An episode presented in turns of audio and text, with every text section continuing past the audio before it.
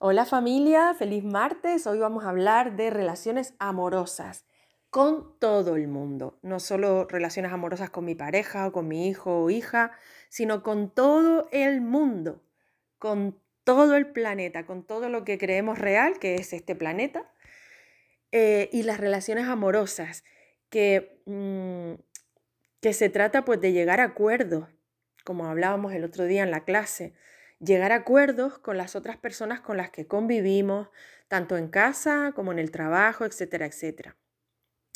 Eh, una de las cosas importantes que dijo Wii, que fueron muchas, pero una de ellas también que era el pedir perdón. Eh, ayer hablamos de pedirnos perdón a nosotros mismos por culpabilizarnos. En este caso, pedir perdón a la otra persona, aunque no estemos del todo seguros si, tenemos, eh, si nosotros tenemos la culpa o no la tenemos, o no se trata de culpa, se trata de responsabilizarnos, ¿no?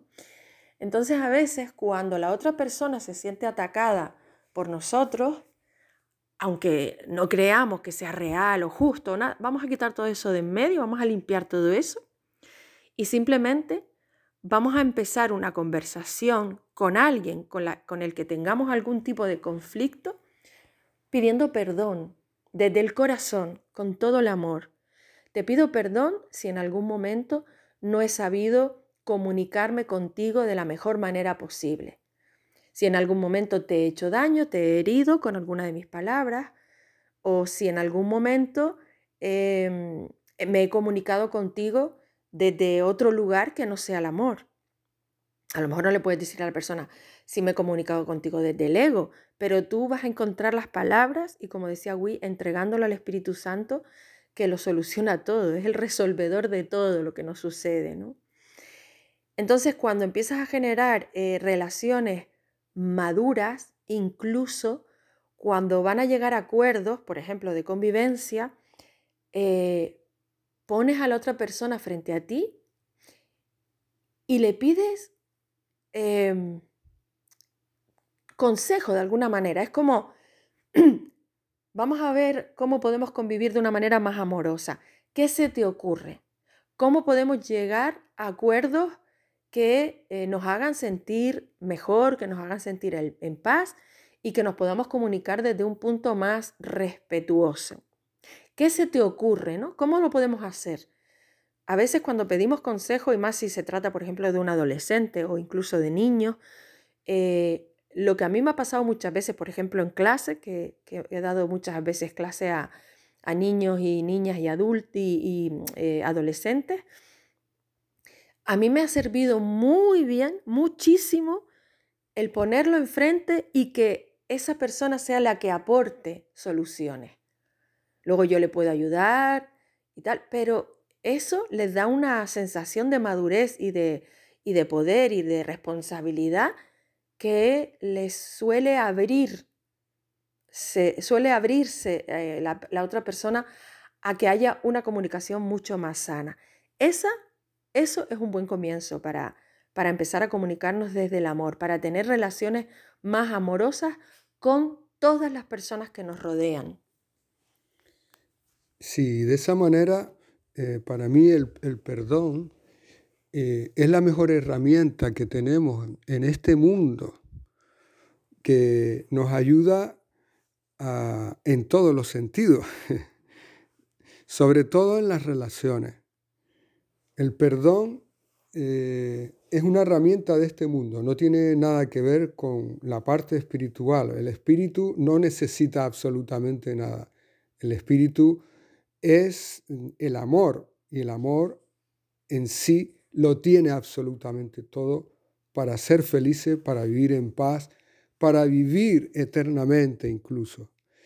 El perdón nos ayuda en este mundo para resolver, para deshacer la culpa. Y te recuerdo que la culpa es la trampa mejor elaborada del ego, eso lo hablamos ayer. Así que utiliza el perdón, utiliza el perdón sobre todo en las relaciones, en las relaciones para, ¿para qué? Para mejorarlas en todos los sentidos.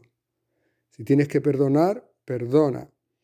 Eh, y, yo incluso pienso que eh, realmente el perdón donde mejor se utiliza es a uno mismo, por haber permitido todo lo que hemos permitido en, en, nuestro guion de vida, ¿vale? Eh, hasta llegar al sufrimiento. Se utiliza el perdón para deshacer incluso el, el sufrimiento, para deshacer la culpa, para deshacer todo aquello que nos impide ser feliz. Yo siempre mm, me, gusta, eh, me gusta perdonar, me gusta utilizar el perdón absolutamente para todo, porque me facilita, me facilita la liberación, me facilita la libertad.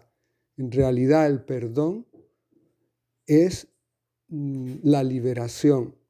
Por eso es importante no esconder nada, por grave, por grave que sea, no escondas nada.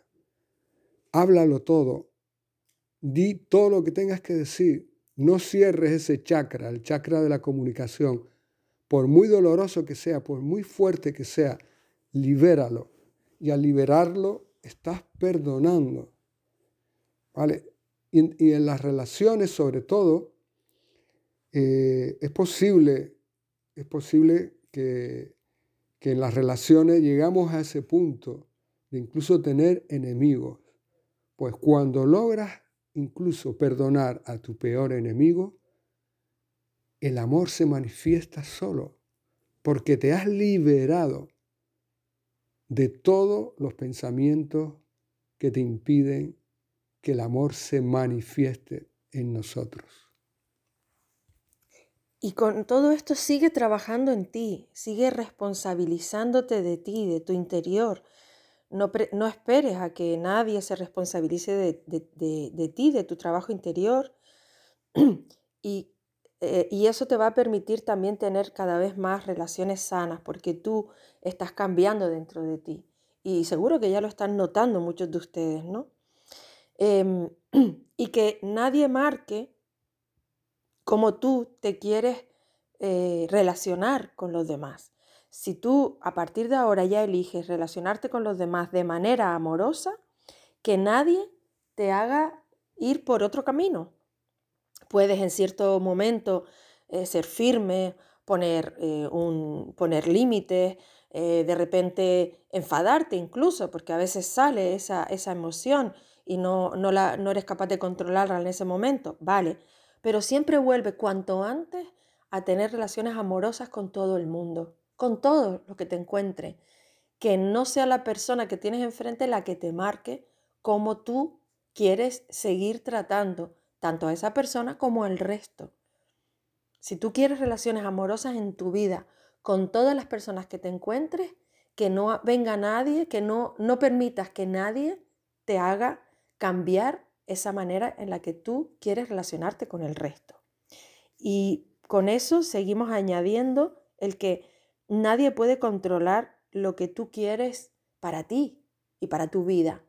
O sea, si tú quieres paz en tu vida, no permitas, no le pongas, como decimos a veces en clase, no pongas la cajita de la paz en manos de otra persona. Ponla en tus manos. Tú eres la única persona que puede decidir estar en paz o no estarlo. No es que de repente, eh, si una persona te trata bien, tú te sales, tú entras en paz, pero si te trata mal, tú sales de la paz. Es que estás poniendo la cajita de la paz fuera de ti. Vuelve a recuperarla. Entra otra vez en esa paz que es tuya, es la que tú estás eligiendo. Y e, a eso me refiero con sigue trabajando en ti. La única persona en este mundo que tiene que cambiar para que tú seas feliz, para que tú te mantengas en paz y para que tú sigas tratando a todo el mundo con amor, eres tú. Eres la única persona que tiene ese poder. Nuestro error más grande, pensar que depende del otro para yo mantenerme en esta paz y en este amor o no. Entonces, eh, a cada momento lo podemos perder. Porque de repente hay alguien que tiene un mal día, por lo que sea, déjale en libertad que tenga su mal día. Y tú mantente en tu paz, porque es lo que tú estás eligiendo para ti. Y en eso también queremos hablar de eh, la relación, por ejemplo, lo que comentaba el otro día eh, Corina, que no pudimos seguir hablando de ello porque se cortó también lo, que es la clase. Eh, hay personas que eligen de manera obsesiva incluso sentirse mal, sentir dolor, vivir en la queja, vivir en el, pues eso, en el dolor físico. Y como bien sabe Corina, porque ya también lo hemos hablado en otras ocasiones, la madre, igual que muchas personas de este mundo, muchísimas, tienen, eh, no saben gestionar sus emociones, las gestionan de una manera eh, pues acorde a su crecimiento interior. Y entonces esas emociones te van debilitando. Ya hemos hablado aquí en otras ocasiones también de las emociones y de cómo afectan físicamente tu cuerpo. Y nosotros creemos todavía que esto es lo que somos, ¿no? Entonces de repente la tristeza llevada a cabo en tu vida un día y otro y otro y otro, pensamos que simplemente es un estado y la tristeza pues te puede gustar más o te puede gustar menos. Te instalas en ella y se está y está generando una carbonilla, que me encanta, está generando una carbonilla en una parte concreta de tu cuerpo. En este caso, la tristeza va directamente a los pulmones. Y mucha gente que tiene cáncer de pulmón, que a lo mejor no ha fumado nunca en su vida, que tiene una vida sana, eh, sana entre comillas, eh, se cuida, sale a caminar, etcétera, etcétera, pero tiene una tristeza continua acumulándose ahí. La rabia se acumula en el estómago, bueno, todo se acumula, todas esas emociones que parece que no, no te generan nada físicamente, se están yendo a alguna parte de tu cuerpo. Y cuando acumulas mucho de esa carbonilla en un lugar concreto, genera tumores, genera enfermedades, genera dolores. ¿Y qué podemos hacer por esas personas? Darle todo nuestro amor, eh, darle toda nuestra luz, cuidarle, servirle en todo lo que podamos, pues lo que decía, lo que decía Corina, ¿no? De le preparo comiditas, le doy todo mi amor, le envío luz, pero esa persona sigue siendo libre de sentirse como quiere sentirse, de generar en su cuerpo lo que quiera generar en su cuerpo. Le podemos ayudar hasta cierto punto, pero más de ese punto no, porque estamos entrando en su propia libertad. Y aunque su libertad sea machacarse, juzgarse, culpabilizarse castigarse, es su libertad al fin y al cabo, aunque esa, esa persona ni siquiera sepa que está en su libertad. Pero podemos ayudar hasta cierto punto. El resto ya no podemos hacer nada más. Y si lo que nos molesta, por ejemplo, en este caso es ese ruido constante de queja, pues sí, podemos optar por no visitarla, mm, aunque nos parezca muy frío. Podemos optar por poner musiquita agradable en el ambiente para que a lo mejor también calme a esa persona y sobre todo te calme a ti porque la responsabilidad es para contigo, eso no se nos puede olvidar. Y eso no es egoísmo, olvídenlo. Ese es el ego hablando. Ay, pero eso es ser egoísta, pero solo te encargas de ti. No, no, nosotros estamos al servicio también de las personas que nos rodean hasta cierto punto, porque hay personas que, que métanselo bien en la cabeza, no quieren ser ayudadas, no quieren salir de la culpa, no quieren salir del dolor, no quieren porque su estado de víctima, que es un estado del ego totalmente, sienten que les proporciona mm, ciertos regalos como, ay, pues mira, tengo más atención de mi hija o de esto, de lo otro. Es un juego del ego, pero es que es el juego que ella está eligiendo. Y hay gente que no quiere salir de ahí. Hay que respetar eso. Así que utiliza el perdón Utiliza el perdón para liberarte, para liberarnos sobre todo de la culpa.